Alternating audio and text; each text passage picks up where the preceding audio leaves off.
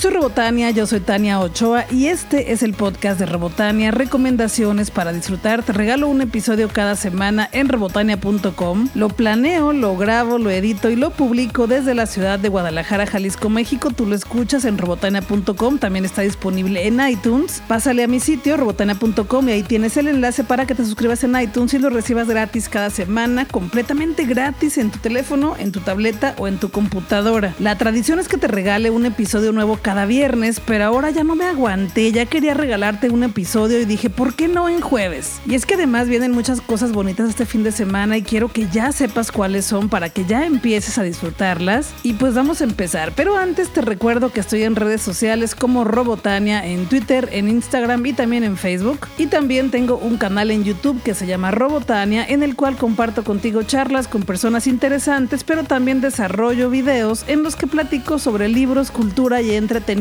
Y además comparto un canal con mi amiga Eva Cabrera, ella es dibujante de cómics y nuestro canal se llama Power Up y es un canal en el que platicamos sobre cómics, novelas gráficas, películas y en general cultura geek. Nuestro canal se llama Power Up, lo encuentras muy fácil en YouTube como Power Up Robotania o Power Up Eva Cabrera. O también pásale a nuestras redes sociales, yo estoy como Robotania y Eva está como arroba Eva Cabrera. Y ahí en nuestra biografía encontrarás el enlace para que des rápido con nuestro canal, te suscribas y disfrutes nuestros videos. Disney Pixar me invitó a la función de prensa de su nueva película que se llama Unidos y es una película que me encantó. Lloré con la última parte y te cuento un poco sin hacerte mucha revelación. Trata sobre dos hermanos y su relación para de alguna forma encontrarse con su papá, pero sobre todo de su relación como hermanos. Es una película muy emotiva, es mágica y con un gran corazón. Y con mágica no me refiero a que es una película muy bonita o que brilla mucho, sino que de verdad en la película hay magia, hay hechiceros. Y algo de lo que más me gustó es que nos presenta una historia que hace homenaje a muchas otras películas, pero con su propia personalidad y muy original. La película sí es muy hermosa, es una película que tiene lo que tienen las buenas películas de Pixar que son originales y que no son segundas, terceras o cuartas partes, que tiene mucha hermosura y es muy humana. Y tiene ese encanto muy único que puede ser vista y disfrutada por muy pequeñas personas, por niños o niñas, pero también puede ser muy disfrutada por adultas y adultos como yo. La película es una aventura, transmite enormes mensajes de vida. Pixar está de regreso con buenas películas porque la verdad a mí Toy Story 4 me pareció X, porque sus más recientes películas que habían sido terceras o segundas partes, pues a mí no me habían gustado tanto. Digo, tienen cosas buenas, pero no son como que completamente buenas todas las películas. O sea, no se perciben como una película completa que te brinde una experiencia verdadera. Pero con esta película, Unidos, Pixar otra vez conquistó mi corazón. Unidos se estrena el 6 de marzo. Suelo calificar las películas del 1 al 5 con tuercas de Robotania y a Unidos de Pixar le doy 5 tuercas de Robotania. El 8 de marzo es el Día Internacional de la Mujer y te quiero platicar un poco sobre por qué no es un día para enviar rosas. En este día tampoco se tienen que enviar imágenes de piolín y dar bendiciones de vida y felicitar a todas las mujeres que están alrededor tuyo, porque lo que se celebra no es precisamente un festejo, sino un homenaje a mujeres que dieron su vida por las que seguimos vivas. Todo comenzó en 1857, un 8 de marzo, en Nueva York. Varias mujeres se manifestaron porque tenían jornadas laborales indignas. Lo que ellas pedían en las calles era igualdad salarial, que ganaran lo mismo que los hombres, que no se les explotara, pero sobre todo que tuvieran sueldos justos. En 1909 más de 15.000 mujeres volvieron a salir a las calles de Nueva York porque las condiciones de trabajo seguían siendo precarias. En 1910 Clara Zetkin, una revolucionaria alemana, impulsó la creación del Día Internacional de la Mujer. En Copenhague, en 1910, en la segunda Conferencia Internacional de Mujeres Socialistas se aprobó a petición de Clara Zetkin fijar un día simbólico que sirviera para reivindicar los derechos de todas las mujeres. Después, en 1911, en Nueva York, para evitar robos, los dueños de la fábrica de confección Triangle Shirtwaist cerraron con llave la puerta. Era una fábrica de textil, adentro había muchísimas mujeres y algunos hombres. Se provocó un accidente que al parecer fue provocado con toda la intención de que las personas que estuvieran adentro fallaran fallecieran y como todo estaba cerrado, esto impidió que 123 mujeres y 23 hombres pudieran salir y murieron en un incendio. En 1913, en Rusia, en el contexto pro de la paz, ante el inicio de la Primera Guerra Mundial, las mujeres rusas celebraron su primer Día Internacional de la Mujer. Como mujeres trabajadoras buscaban sus derechos. Y después, en 1916, en Yucatán se llevó a cabo el primer Congreso Feminista, asistieron 617 mujeres y debatieron sobre cuatro temas, tradiciones, la educación primaria, ocupaciones y funciones públicas. Despuésito, en 1975, la Asamblea General de las Naciones Unidas celebró el Año Internacional de la Mujer y llamó a Estados Unidos a nombrar el 8 de marzo como el Día Internacional de la Mujer, una fecha que conmemora la lucha de las mujeres por nuestros derechos. Hoy estamos en 2020 y cada 8 de marzo recordamos las resistencias de quienes alzaron la voz, nos abrieron camino, hoy todavía seguimos gritando que queremos ser libres y queremos igualdad. Esta información la encontré muy bien resumida en el Twitter de Luchadoras, las encuentras como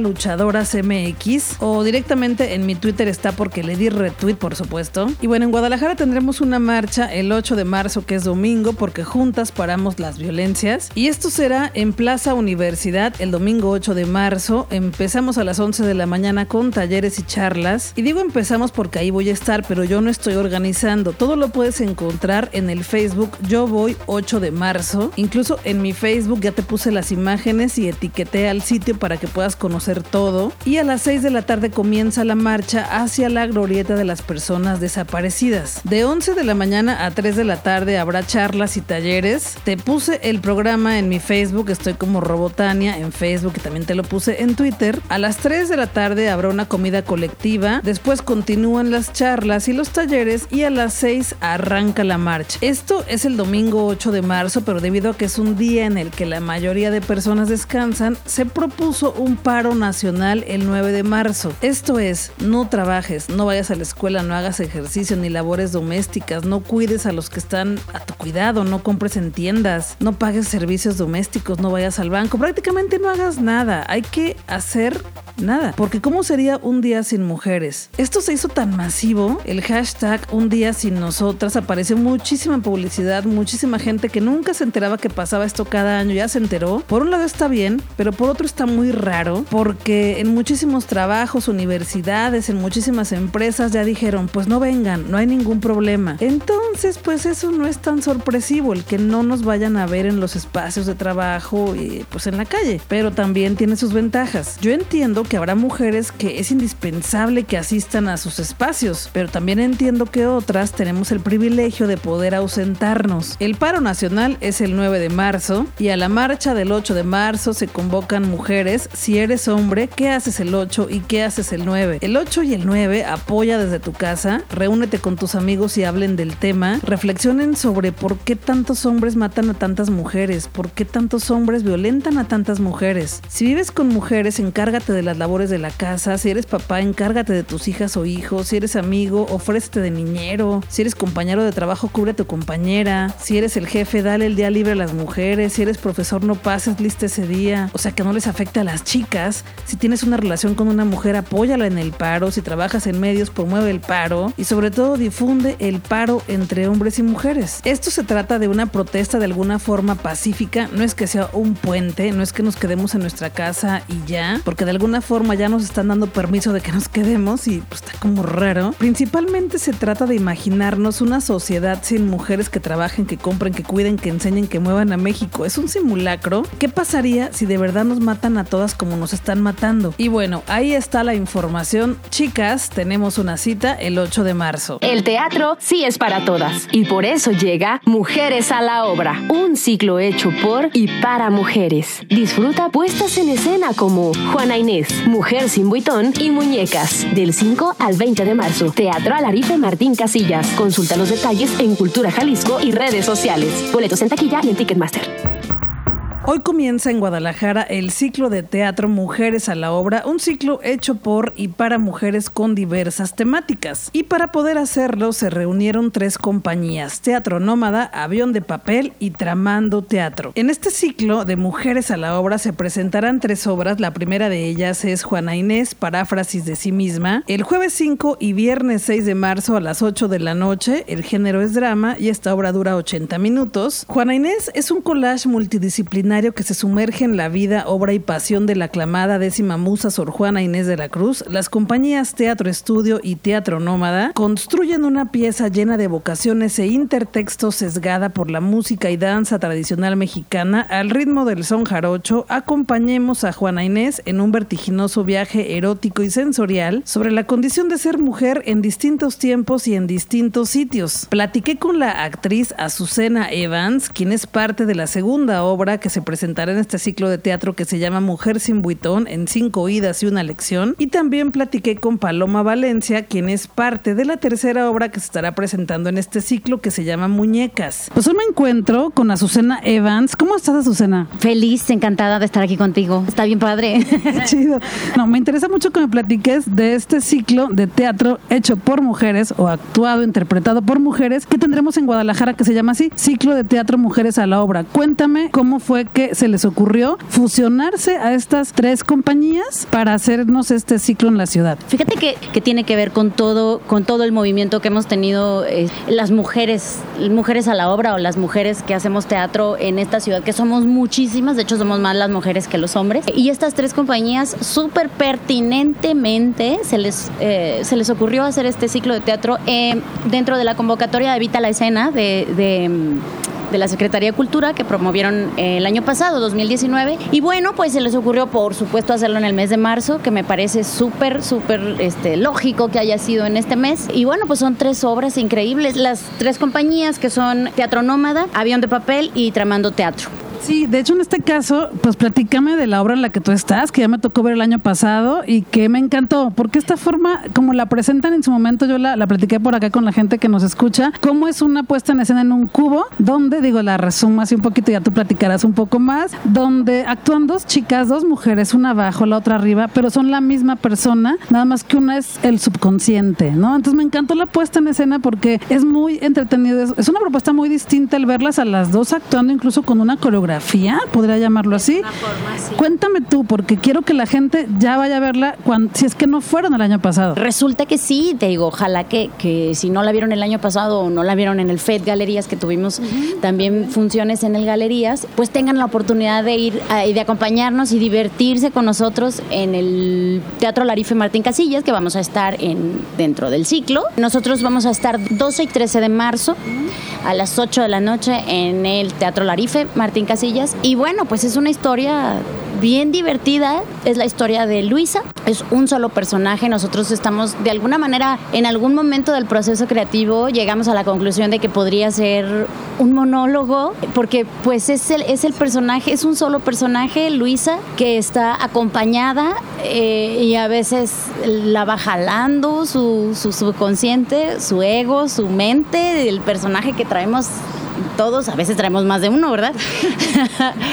en este caso, este, eh, tiene, a Bis en la mente y este Bis soy yo y el, y el personaje de Luisa es Karina Hurtado y bueno pues estamos las dos este, en escena las dos estamos en escena, nos divertimos muchísimo y estamos contando la historia de cómo nos independizamos, de cómo llegamos a la conclusión de que vivíamos en un patriarcado y que no queríamos vivir más en ese patriarcado, de cómo de cómo hicimos para quitarnos este montón de máquinas mentales que tenemos todos en la cabeza que de repente nos, nos, nos llevan por un camino que no queremos ir muchas veces y, vamos con la vida así como en la marea nada más y, a lo que digan los demás y como diga la sociedad y, o las personas que nos rodean sin, sin detenernos a pensar siquiera qué realmente queremos nosotros para nosotros, nosotras en este caso. Y bueno, esta, esta obra trata de eso de una manera muy, muy, muy divertida. Muy fuerte también es el discurso.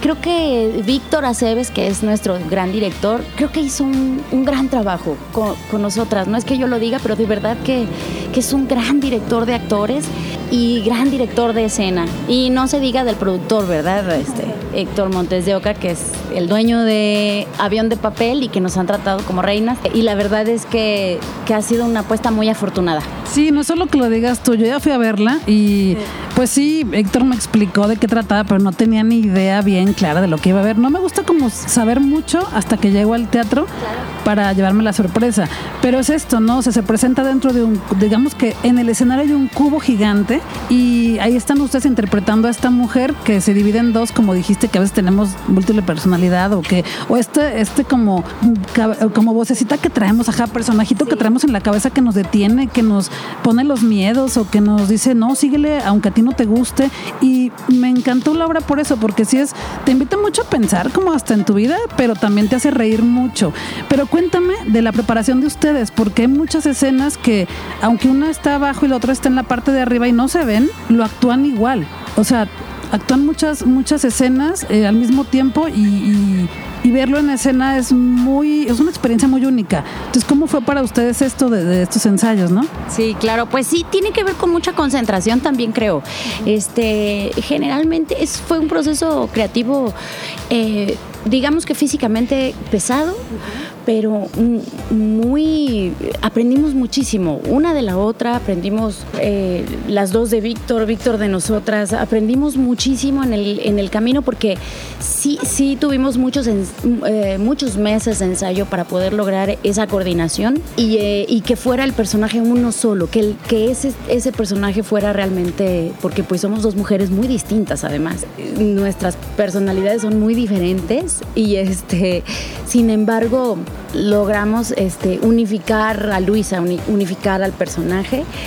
Y bueno, fue, fue un proceso de trabajo pesado, físico, físicamente muy pesado, sobre todo para mí, porque yo brinco, bajo, subo sin escaleras, sí, físicamente fue realmente pesado y e, e, implica un entrenamiento ahí especial de las dos también, porque, porque sobre todo también Karina, que tiene que el personaje en la vida real es Luisa, pues ella está dentro de este cubo, como dices tú, que es finalmente un poco como su cabeza, ¿no? Su cabeza. Es, exactamente, es este encierro y ella pues logra liberarse de eso, logra liberarse con al, paso de, muchos años. A muchas no, no nos lleva tantos años y eso es maravilloso, y a otras nos lleva más tiempo, dependiendo. Y este, pero de verdad que tuvimos una respuesta increíble de la gente. No podíamos creer la cantidad de personas que nos escribían o nos hablaban o, ¿sabes qué? No manches, cambiaron mi vida, este, me hicieron reír, este, lo pensé, ya no quiero esto que estoy viviendo. ¡Ay, jole!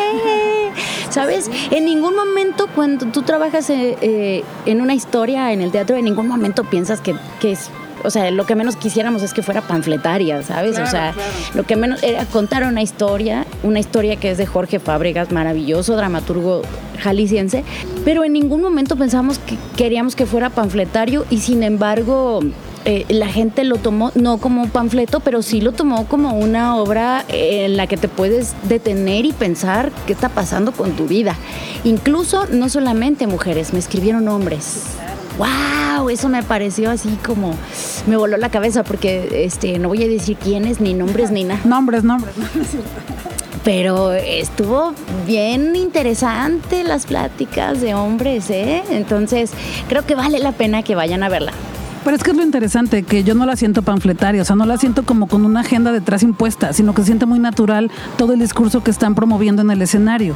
Y no se siente impostado, no se siente, no se siente actuado, se ven súper naturales. Ahora que ya te he visto en otras obras, y pues esos son papeles muy distintos, y eso es, lo que hace una buena actriz, ¿no? Interpretar diferentes personajes, no que veamos a la misma persona en diferentes obras. Creo que ahí digo, está bien, pero no se me hace como tan chido, tan profesional. Pero bueno, sí, invitar a las personas, sobre todo que es este mes, que el 8 de de marzo se celebra el Día Internacional de la Mujer, que por eso este ciclo, pues, para que dé más visibilidad a las mujeres que están haciendo teatro, a las que nos gusta ir a hacer teatro, pero que no es exclusivo para mujeres, lo que dijiste, ¿no? O sea, evidentemente hay mujeres que a lo mejor ya reflexionaron sobre estos temas de cada una de las obras, pero sobre todo también lleven a sus amigos, a los hombres en su vida, para que también entiendan este lado, porque esa obra también es como muy, muy íntima, como que es la mente de una mujer ahí expuesta, abierta, ¿no? Sí, totalmente. Pues es que se, se completamente ella se abre y, y, y habla de sus más íntimos secretos, de sus más íntimos deseos y, lo, y de repente cuando ella no lo puede decir, no lo puede externar, para eso está su personajito, ¿no? Para eso está Viz, que se le sale todo y, y que bueno, eh, también el Viz es súper divertida, es este, eh, luego igual a veces se compromete mucho con ella y a veces no se compromete y la deja sola y luego y la avienta por allá, pero está, la verdad es que eh, es una obra para que la vean hombres y mujeres con esto de las nuevas masculinidades que necesitamos muchísimo que todos que todos hagan conciencia o se integren a eso podríamos hacer muchos cambios con el digo yo siempre he creído que el arte nos hace mejores personas y eso nos hace ser mejores ciudadanos. Entonces sería bien padre que nos acompañara todo el mundo Sí, a todos nos cambia de alguna forma. Eso que dijiste de personas que fueron a ver una obra y escriben diciendo, me invitaste a cambiar esto en mi vida, ya, con eso creo que ya. Con eso, con uno que, con uno, la verdad es que fueron muchos y eso es maravilloso, pero con uno que me escribió al principio y dije, wow, no era mi intención, pero qué chido, ahí estoy, ¿qué necesitas, no? O sea, entonces, eso, eso, pues eso no tiene precio. No. Pues invitarles a que vayan, ya sea que vayan a ver esta de Mujer sin buitón o las otras dos también, porque todas valen la pena, todas son buenas obras, se la van a pasar bien, van a pasar un buen rato. Entonces, tómenlo como opción, ir al teatro, al ciclo de teatro Mujeres a la Obra en Guadalajara en el mes de marzo. Pues ahí nos veremos entonces en el teatro, por ahí te veré otra vez, porque me encantó la obra. Después ya en el FED no pude ir, pero sí quiero repetir, porque me encantó, yo me la pasé bien. Hay momentos fuertes, si recuerdo, pero están padres, están tan chidos. Muchas gracias. Sí, no, pues gracias a ti, Robotania, padrísimo, qué padrísimo estar aquí adentro del blog. Sáquenos, no, es cierto. Gracias, gracias. Mujer sin buitón es la obra en la que actúa Azucena Evans. Es una obra sobre una mujer que se llama Luisa y sabe que hay más átomos en uno solo de sus ojos que estrellas en la galaxia. Por eso está segura que puede ser algo más en la vida que la esposa de un prometedor político. Esta obra está buenísima, ya tuve la suerte de verla el año pasado, me encantó y quiero verla de nuevo, obviamente. Como te dije, en esta obra actúan Azucena Evans y Karina Hurtado y se presentará el jueves 12 y viernes 13 de marzo a las 8 de la noche. El género es comedia, dura 85 minutos y este ciclo de Mujeres a la Obra se llevará a cabo en el Teatro Alarife Martín Casillas que se encuentra en Avenida Alcalde 1351 y ya puedes comprar tus boletos. También platiqué con Paloma Valencia, quien es una música que interpreta música en vivo en la obra Muñecas, que es la tercera obra de este ciclo. Y Muñecas es la intervención al texto de Henrik Ibsen, un escritor de obras de teatro que nos invita a regresar al tiempo en que la obra fue escrita en 1879 para interpretarla desde el territorio de lo personal y del presente. Muñecas es un proceso en el cual, como Nora, nos hemos cuestionado cuál es el rol que jugamos dentro de nuestras casas, la familia, la social, la profesional. Nos hemos cuestionado la manera en que habitamos el teatro, no solo como artistas escénicas, sino como mujeres creadoras y trabajadoras de ella. Pues también estoy con Paloma Valencia, quien es parte de la obra Muñecas. ¿Cómo estás, Paloma? Hola, ¿qué tal, Tania? Súper bien. ¿Y tú? También, también bien. Me da gusto platicar contigo porque es un ciclo al cual le tengo muchas ganas. Ya vi una de las obras, pero me faltan dos. Y es un ciclo que te comentaba ahorita antes de grabar que me parece muy afortunado que sea en el mes de marzo porque se celebra el Día Internacional de la Mujer. Y bueno, tener obras hechas por mujeres, en su mayoría, o interpretadas por mujeres, o en las que mujeres están involucradas, me parece estupendo. Porque aparte, o sea, dejarles claro que no es solo para que las vean mujeres, sino que cualquier persona. cuéntame de tu trabajo en esta obra de muñecas y un poquito de la obra para que la gente conozca un poco de lo que van a ver en el teatro, porque ahí vamos a estar. Muy bien, pues mira, para empezar, esta obra fue escrita a finales de 1800 por Henry Gibson y es, según los críticos, la primera gran obra de teatro feminista, aunque él en su momento dijo, no, no, no, no es feminista, ¿no? Pero, pero resulta que sí, porque se sitúa en una casa y en la vida de un matrimonio donde suceden cosas que tal vez uno tiene, incluso ahorita en esta época, normalizadas. Y bueno, ahí vemos cómo se desarrollan los personajes y cómo eh, la, la, protagonista, que es Nora, se empieza a hacer preguntas, ¿no? A cuestionar sobre, a ver, pero ¿por qué no puedo, no sé, comer lo que me gusta, ¿no? ¿Por qué no puedo hacer tal cosa? Y bueno, es esta, este, este darse cuenta de, de que como mujer en esa época... Eh, tiene derecho a más, tiene derecho a amarse, tiene derecho a vivir en una familia real, o sea, no algo, no una cortina de humo, ¿no? Que era, se acostumbraba mucho, bueno, todavía, ¿no? O sea,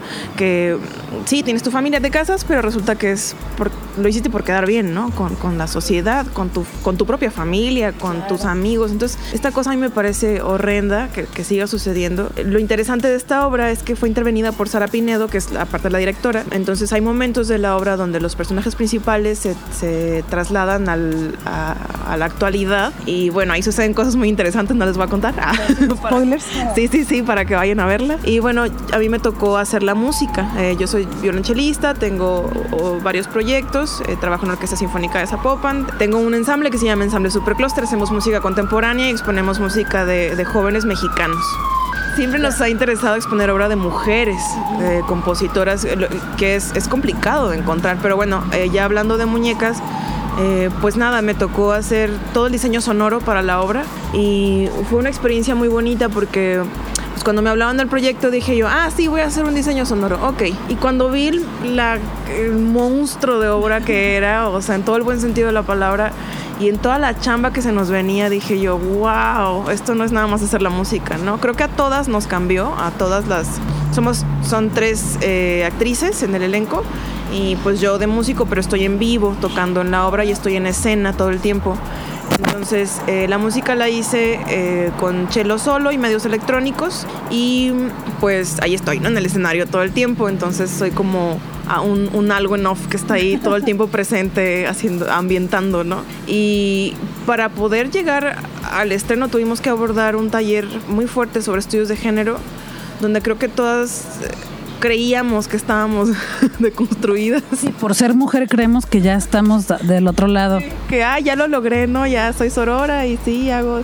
Pero pues no, resulta que, que a todas nos cayó muy bien ese taller porque nos, nos, dimos cuenta de muchas cosas que teníamos que arreglar, que no teníamos trabajado, así que fuimos trabajando hacia adentro en el proceso de, en un proceso de un año eh, para, para lograr esta puesta en escena, ¿no? Y te juro que todas salimos súper cambiadas así del proceso. O sea, estrenamos muñecas y para todas fue así como wow, acabo de renacer, ¿no? Y bueno, la música creo que le da un toque muy adecuado a lo que está sucediendo en la escena. Eh, lo disfruto mucho, me encanta estar ahí en el escenario tocando y me encanta estar viviendo la obra en tiempo real por eso también. Entonces, cada que, cada que la presentamos, para mí es como como un recordatorio de, de, de, lo que está pasando todavía, porque, ok, nosotras estamos ya en otro camino, estamos deconstruyéndonos día a día, estamos cambiando actitudes, estamos ayudándole a nuestros amigos, a nuestros compas, a los vatos, así de, oye, por ahí no es, ¿no? A los que se dejan también, porque no todos se dejan. Sí, que luego acaban de decir que son machistas en construcción, en deconstrucción, ¿no? Sí, sí, por supuesto. O sea, siempre nos van a sacar algo para... para minimizar este, este gran boom social que, que, que, que, tiene que pasar. O sea, sí o sí, en Islandia esto pasó hace, hace 30 años, ¿no? O sea, neta, más, 40, estamos muy atrás o más. ¿sí? Y bueno, cuando ves otros países en los que sí se ha logrado y gracias a eso viven, la calidad de vida es mucho mejor, no hay, hay menos violencia o no hay violencia, no hay delincuencia, no hay, no existen así los feminicidios en esos países tan desarrollados. Dices, es que sí se puede. Nosotros de verdad estamos como en la edad de piedra en ese sentido. Y me da mucha tristeza vivir en un país donde pues me da miedo, ¿no? Salir a la calle todo el tiempo. O sea, Nos da miedo, sí. Sí, yo ya no salgo de noche ni de broma, o sea, sola no. Nunca jamás. Y me da miedo pedir un Uber de noche también, o sea, porque antes era como de, bueno, salgo sola, pero pues pido el Uber, no hay bronca. En vez de caminar, y ahora es como de, no, porque qué tal que ni siquiera regreso, ¿no? En el Uber. Entonces, es muy complicado estar viviendo en este momento como mujeres y creo que este tipo de obras eh, y este ciclo en especial es súper oportuno, eh, sobre todo aquí en Jalisco, para abrir, abrir ojos, ¿no? Y orejas y cabezas y corazones, porque, porque es algo muy necesario que, que, está ocurriendo, que ya por más que se enojen y por más que no les guste, está pasando y tiene que pasar. Y ni modo, ¿no? Se aguantan. Porque, pues porque así sí, es, o sea, ya estamos muy cansadas de pues de tanto, ¿no? De tanto abuso, de tanta violencia. Y pues bueno, creo que obviamente el arte es uno de los grandes medios para sensibilizar y concientizar a la, a, la, gente, a la ciudad. y bueno, pues ojalá asistan. Yo, yo sé que hay mucha gente a la que le va a picar, eh, pero, pero bueno, eso se trata. Para eso es el arte, ¿no? Para moverte por dentro y a lo mejor en ese momento te pica, te sales, te enojas, pero ya te dejó algo y ya lo vas a pensar en tu casa y a lo mejor en 10 años dices, ah, sí, cierto, tenían razón, ¿no? Y ya con eso ganamos algo. Yo creo que lo bonito de este ciclo de teatro es eso, o sea que aunque nos dé comezón, tanto como hombres o como mujeres, de ir a ver estas obras, estas historias, que algunas como esta que está basada en una obra de teatro que ya existió, o sea que ya existía antes de la obra, eso, o sea que nos dé comezón, pero que veamos por qué nos dio comezón, o por qué nos movió, o por qué nos molestó, más allá de solamente quedarnos enojados o salirnos frustradas, ¿no? Sino ver qué podemos hacer en nuestro entorno para que eso de verdad tenga una importancia y que valga la pena. Yo a mí no me gusta decir valga la pena, porque no se me hace una pena ir al teatro ni nada en la vida, sino que valga el tiempo que le invertimos en ir a disfrutar esa historia como aplicándolo en algo de nuestra vida. Yo los invitaría y les invitaría a que lean la obra si quieren. Yo soy bien intensa de que leo todo y voy así de repente. Cuando, es, cuando está basada en una obra de teatro o en un libro, como que me gusta conocer la original para ver qué le modificaron, ¿no? Eh, pero si no, también pueden llegar así sin problema, aunque no conozcan nada de la obra, a disfrutarla. Dijiste que tiene una adecuación por ahí, ¿no? Sí. Entonces es una sorpresa que estaría chido también verla. Padre eso. Es que aparte, o sea, sucede en seco, ¿no? O sea, están, está todo transcurriendo en escena y de repente, ¡pum!, estamos en, en, el tiempo actual. Y todo el público, el público siempre se ha quedado así como de, ¿qué? ¿Qué es esto? ¿no? Y eso es, es, creo que es muy, muy valioso porque se están comparando épocas diferentes que dices, ay, pues ni tan diferentes. porque, o sea, de verdad que conozco un montón de, de gente que vive así, ¿no? Todavía, o sea, donde es eso, el matrimonio es simplemente una obligación, una... Un requisito pareciera, ¿no? Ajá, un requisito para validarte como persona. Y sobre todo las mujeres, ¿no? Yo me acuerdo cuando recién llegué a Guadalajara, este, soy, de, soy de Ensenada, soy de La Baja, y pues cuando recién llegué hace unos años, eh, me acuerdo una vez fui al a un mercado público, ¿no? En Zapopan. Y no me querían atender porque no iba con mi novio. O sea, y así me miraban feo las señoras, las mismas señoras así el mercado de... Y, y, y, su, y su marido no vino y yo ni tenía, o sea, tenía un novio con el que iba a veces, ¿no? Al mercado, así. Y si no lo llevaba, me trataban súper mal las señoras. Y yo así como de, ¿qué está pasando? El norte es mucho más abierto en ese sentido. O sea, esto lo he resentido mucho aquí en Jalisco, pero en el norte sí sucede, pero ni de broma en, en, en esa cantidad, ¿no? Como aquí en Guadalajara y sí, sí se siente muchísimo el contraste de, de lo machista que es Jalisco con, con, lo machista que es, por ejemplo, la baja, ¿no? Ahí la gente es más de vive y deja vivir, ¿no? Sí te critican, y dices, pero bueno, sacas una tecata y todo bien, ¿no? Porque en el todo se arregla. Todo se arregla, porque no, todo mundo muy alivianado.